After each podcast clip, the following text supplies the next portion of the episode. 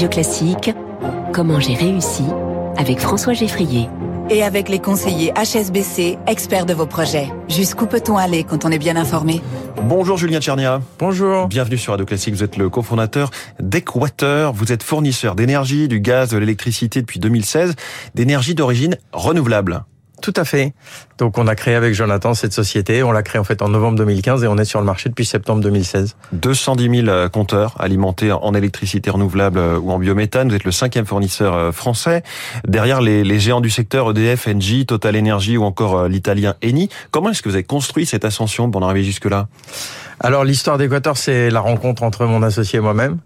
Euh, historiquement, moi, je suis ingénieur télécom, donc ça n'a rien à voir. Et puis, euh, au milieu des années 2000, vers 2006-2007, je me suis rendu compte du changement climatique. J'ai décidé de tout arrêter. J'ai fait une formation avec l'ambition de créer une boîte dans le secteur euh, de l'énergie renouvelable. Euh, et puis, ça a mis plus de temps que ce que j'imaginais, puisque ça a pas démarré ouais. en 2008, ça a démarré en 2015, exactement. Ouais. Il y a eu la crise, il y a eu plein de choses, il y a eu la vie, tout simplement. Et et puis un jour, chez mon précédent employeur, euh, j'ai recruté Jonathan Martelly et ensemble, on travaillait déjà dans le secteur de l'énergie à ce moment-là. Et on s'est dit, on peut le faire tout seul. On a des idées, on va le faire. Alors concrètement, qu'est-ce qui vous distingue Qu'est-ce qui distingue votre offre de celle d'EDF et des autres? Donc, d'un point de vue produit, euh, chez vous, ça, ça changera rien. Et c'est ça qui est très spécifique à notre métier, c'est-à-dire que le service fourni de base, bah, c'est toujours le même. Quand on va allumer euh, un interrupteur, bah, la lumière va s'allumer ou s'éteindre suivant le sens dans lequel Ce on. sera le même type de gaz qui amènera jusqu'à jusqu'à notre compteur. Et c'est la même molécule puisque la chaîne physique ne change pas. On a heureusement qu'un seul réseau d'électrique, qu'un seul réseau de gaz, donc la chaîne physique ne change pas. Ce qui change, c'est la manière de le faire. Et nous, on le fait de manière responsable, durable, avec des valeurs très fortes. Et je pense que la différence est là. Oui, comment Alors, parce que là, vous parlez de valeurs, mais comment est-ce que concrètement vous le faites différemment? Alors concrètement, techniquement, nous, on va acheter de l'énergie auprès de producteurs renouvelables. Euh, et euh, donc, on est un métier de commerçant. Donc, on achète en gros, on revend au détail. La question, c'est ensuite ben, comment est-ce qu'on peut s'assurer qu'effectivement, c'est bien ce qu'on a fait? Euh, il y a un système de traçabilité européen qui s'appelle les garanties d'origine, qui nous permet d'assurer que euh, tous les mois, on va acheter autant d'énergie renouvelable que nos clients en ont consommé. Et ensuite, ben, pour l'électricité, par exemple, nos clients peuvent choisir à quelle petite centrale ils se raccordent. Alors évidemment, c'est virtuel là aussi. Oui, parce que, encore une fois, bon, c'est tout, tout ça est raccordé au même réseau. Exactement. Par contre, euh, ben, leur facture, l'argent de leur facture va aller auprès de cette petite centrale de production. Mmh. Euh, et, euh, et ça, ben, pour beaucoup de clients, c'est important. Et est-ce qu'on peut être vraiment dans ce secteur euh, un acteur grand public et sincèrement engagé dans cette transition écologique? C'est pas forcément évident. Là, vous nous avez décrit le, le principe, mais il y a euh, un impact, euh, notamment des, des, des, hausses de cours, etc., qui fait que c'est pas si simple. Alors le métier n'est pas simple. Euh, par contre, garder des valeurs, ça m'a jamais paru compliqué.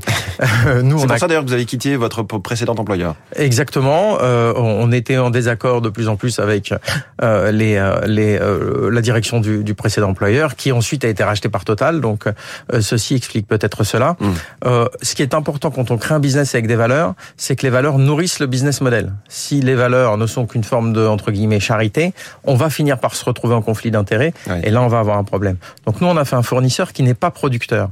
Ça veut dire qu'on a plus d'intérêt à vendre de l'économie d'énergie et des panneaux solaires à nos clients qu'à leur vendre l'énergie produite par d'autres. Et ça, ça crée un modèle très vertueux euh, dans, dans ses fondations. Alors commerçant mais pas producteur, ça c'est le, le, type de problème qu'ont beaucoup d'opérateurs alternatifs, comme on dit. Il y en a une dizaine qui ont complètement arrêté d'exister. Leclerc qui vendait par exemple de l'électricité ou, ou, ou, du gaz, euh, parce qu'il y a eu cette hausse faramineuse des prix. Comment est-ce que vous avez tenu? Est-ce que vous avez perdu des clients? Est-ce que vous avez dû répercuter les hausses?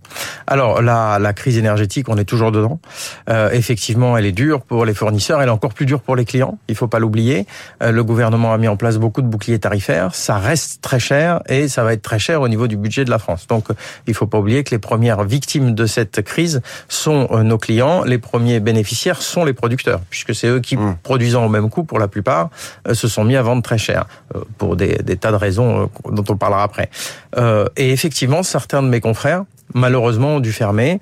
Vous avez cité Leclerc, c'est discount, tous ceux qui misaient sur le prix Bah, ce ne sont pas des petits acteurs par ailleurs sur leur marché. Bien sûr, bien sûr, bien sûr. C'était, c'était des, c'était, ce sont des, des commerçants euh, mmh. prestigieux, on va dire, mais ils avaient beaucoup misé sur le prix et dans le secteur de l'énergie, bah, c'est très risqué puisque les les, les les, les prix varient. Nous chez Équateur, on a été très prudent dans la gestion depuis le début. Oui. Et puis euh, on a aussi été très attentif à avoir un bon financement solide et c'est ce qui est arrivé puisqu'on a bouclé une levée de fonds en avril de 30 millions d'euros. Mmh. La réforme du marché de l'électricité euh, qui a été proposée cette semaine par Bruxelles, qui est censée assurer des tarifs plus stables, on ne va pas revenir dans tous les détails hyper techniques. Est-ce que ce sera le cas selon vous? Est-ce qu'on va gagner un petit peu avec cette réforme? Alors on va gagner un petit peu, mais ça reste une réforme financière sur un problème structurel qui est un problème de capacité de production. On a eu, euh, en particulier en France, des prix de l'énergie très très élevés. Hein. La France paye deux fois plus cher son énergie que l'Allemagne et cet été c'était euh, c'était particulièrement flagrant. Il y a évidemment la crise du gaz et euh, Poutine qui envahit l'Ukraine. Et c'est rajouté à ça une crise de la production en France très aiguë, avec des centrales nucléaires qui fonctionnent beaucoup mmh. beaucoup moins bien qu'avant, qui ont très très peu fonctionné l'an dernier et qui vont là encore très peu fonctionner cette année. Et malheureusement, on a appris un nouveau problème la semaine dernière. Et puis des problèmes de sécheresse. La France se base beaucoup aussi sur la production hydraulique. Et euh, souvenez-vous, en août, on pensait euh, sécheresse, mmh. on pensait problématique technique nucléaire. Et donc ça, ça a fait envoler les prix. Donc vous pouvez changer le marché autant que vous le souhaitez. Euh, s'il n'y a pas assez de production, les prix s'envolent. Hmm.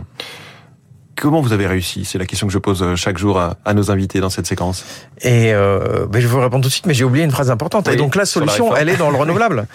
Il faut déployer des moyens de production renouvelables qui sont aujourd'hui pas chers, faciles à mettre en œuvre. un grand fan du nucléaire. Je suis un grand fan du renouvelable. Oui. J'ai rien contre. Quand vous êtes charcutier, vous n'êtes pas obligé de détester le bœuf. D'accord. D'accord. Mais je suis un grand fan alors, du comment renouvelable. le charcutier que vous êtes a réussi jusqu'à présent euh, Je pense que sur un produit sur lequel euh, il n'y a aucune différenciation, ce qu'on disait tout à l'heure, les valeurs deviennent clés. Euh, on n'a pas cherché à faire une société euh, avec... Euh, donc on a cherché à faire une société qui voulait s'engager dans la transition énergétique. En plus, on a rajouté des valeurs en interne, en externe vis-à-vis des clients. On, on, a un service client en France, par mmh. exemple. On a cherché l'innovation en permanence. Et euh, ça, bah, c'est quelque chose qui euh, fait la différence aujourd'hui sur le marché. Et puis, comme on est sur un marché de masse, euh, la plateforme digitale, la capacité à répondre de manière technique à mmh. des tas de besoins clients, aux technologiques, est très importante. Et on a beaucoup, beaucoup de gens, plus de la moitié de la société, travaillent dans le digital chez nous. Julien Tchernia, cofondateur d'Équateur. Merci beaucoup. Équateur s'écrit avec un K et un W. Équateur. Merci d'être venu ce matin sur Radio Classique. Merci à vous. Bonne journée. Il est 6h45. Toute l'économie dans un instant.